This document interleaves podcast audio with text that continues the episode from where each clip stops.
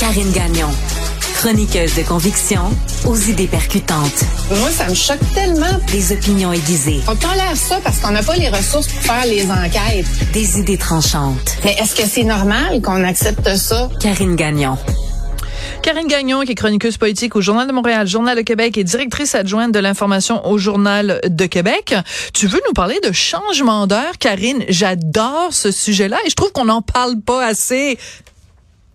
C'est fou, on en parle en fait euh, un peu comme à, euh, quand c'est Noël, tu sais, à chaque année où est-ce qu'il faut changer l'heure, ça revient. Puis là, on se dit, oh, on devrait le faire, on devrait euh, conserver l'heure.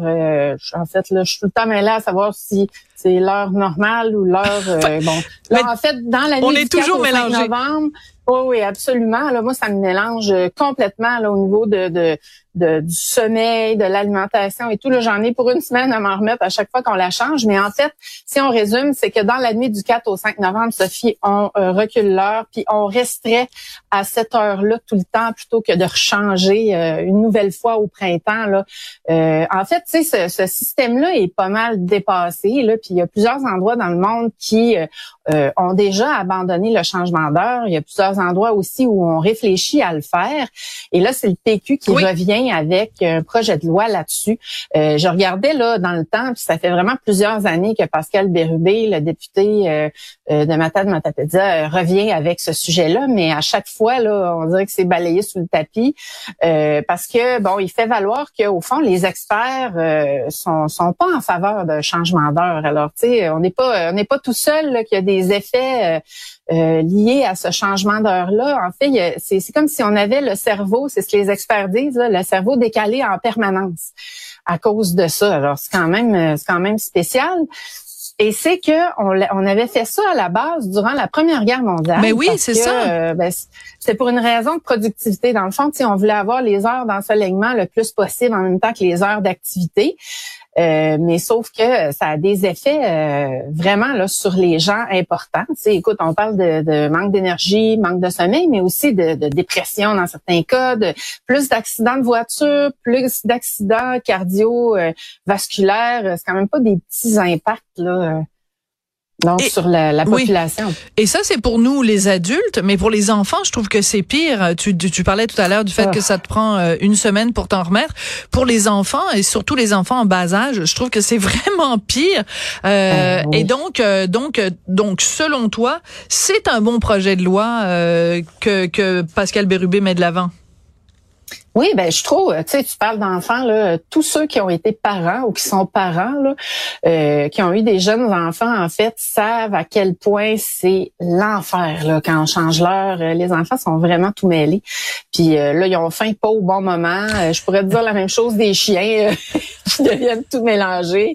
Alors, alors voilà, tu sais. Puis oui, je trouve que c'est une bonne idée de ramener ça sur le tapis. aux États-Unis, il faut rappeler que le Sénat a adopté euh, une, une, je sais plus comment on appelle ça, un projet de loi ou une motion, en tout cas, à cet effet-là, sur le fait qu'on voulait abandonner le changement d'heure. Ça doit encore passer devant la Chambre des représentants, mais bref, euh, c'est quelque chose qui se discute un peu partout. Euh, c'est en Saskatchewan aussi qu'on a abandonné ça il y a un petit bout de temps. donc, il y a une réflexion un petit peu partout, mais c'est comme si comme je disais tantôt, on, en discute à chaque fois que ça arrive, après ça, on oublie, puis on passe à autre chose, euh, mais avec les effets néfastes que ça peut avoir, là, qui, qui se poursuivent, là, qui continuent. Oui, puis ce qui est surprenant quand même, c'est que euh, le gouvernement de la CAQ avait été avisé d'effectuer ce changement-là pendant la pandémie. Le seul problème, c'est qu'avec la maudite pandémie, il y a plein de choses qui sont restées euh, un petit peu suspendues dans les airs, mais c'est parce que là, ça fait trois ans, là, on peut-tu revenir sur on terre? Peut revenir? Ben c'est ça, c'est qu'en fait, il y a, y a, beaucoup, beaucoup de, de, de dossiers là. On pense à celui-ci en particulier, mais il y en a beaucoup d'autres dont on pourrait parler. Où euh, justement, on a mis tout le, Québec sur pause. Hein, on, on se souviendra du fameux 13 mars. Mais là, on n'est plus sur pause. Là, est-ce qu'on peut appeler sur appuyer sur euh, avancer, fast forward même, s'il vous plaît Ah oui.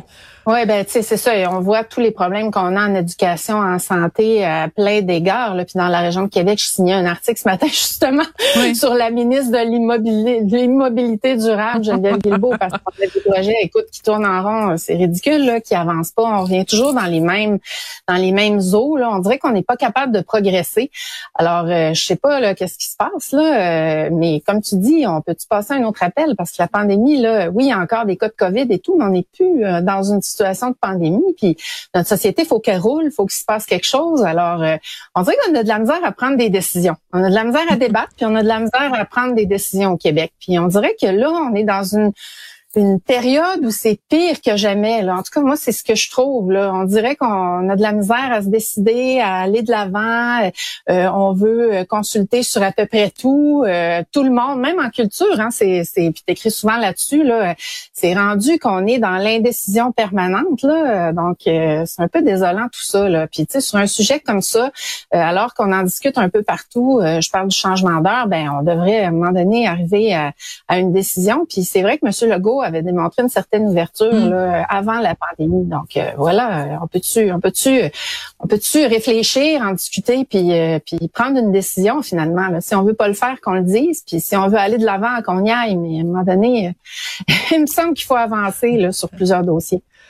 Je reviens à ce que tu disais tout à l'heure quand tu dis quand c'est le changement d'heure, on se souvient plus. On est tellement mélangé parce que on sait même plus si l'heure avancée, on recule. Oui, mais là, si on recule puis on avance là, on avance oh. l'heure ou on la recule. Écoute, c'est comme à chaque fois en plus. Pourtant, tu sais, je veux dire, euh, ça fait 58 ans moi que je la change là. je devrais commencer à être habituée, mais je ne m'habitue. Je suis encore. Pourtant, je suis pas pire en maths. Mais là, je là, oui, mais là, si tu plus sain, si tu moins, si on la ah, recule, c'est parce qu'on l'avance. Je pense que tout le monde regarde un peu là, ce qui s'est dit dans l'actualité pour être certain de pas se tromper. Ça, c'est quand on n'oublie pas de le faire. Hein. Ça, ça arrive à, à peu près tout le monde au moins une fois dans sa vie, qu'on se présente au travail puis qu'on n'est pas à bonne heure. Puis aussi, on a l'impression de soit manquer de temps ou d'avoir plus de temps, selon le changement qu'on fait. Là, euh, on est tout mélangé. C'est vraiment vraiment spécial ce que ça peut faire une seule heure, mais il y a beaucoup de gens qui sont sensibles en même temps au décalage horaire. C'est un peu ça hein, qu'on vit en permanence, l'ajustement à un décalage horaire. Là. oui. voilà. Puis moi, le mon sommeil, c'est ce que j'ai le plus précieux dans la vie. Alors quand tu me dis qu'on on, on m'enlève une heure là pour le sommeil, et boy, ça va mal à la shop, comme on dit. Karine Gagnon, merci beaucoup. Euh, je rappelle que tu es chroniqueuse politique au Journal de Montréal, Journal de Québec. Euh, donc j'encourage tout le monde à lire ta chronique de ce matin sur euh, la ministre de l'immobilité. Et tu es aussi directrice adjointe de l'information au Journal de Québec. Merci beaucoup, Karine. Merci, Sophie. Puis je vais m'en souvenir quand ça va être la journée du changement d'heure. Je vais regarder la tête que tu as parce que toi, tu es là le lundi. J'ai regardé ah la tête que tu as. les deux yeux dans le même trou. Ah oui, les Oui, oui, absolument. On va se regarder mutuellement. on va s'en reparler en novembre. Merci beaucoup, Karine. Oui, merci. Et comme ça que l'émission se termine, je voudrais remercier euh, Marianne euh, Bessette, Florence euh, Lamoureux aussi, Cybelle et évidemment Cybelle Olivier à la recherche et Tristan Dupont, Brunet Dupont. Excusez-moi, la journée a été compliquée. Ok, moi, je, comment je m'appelle donc? Ah oui, Sophie Durocher.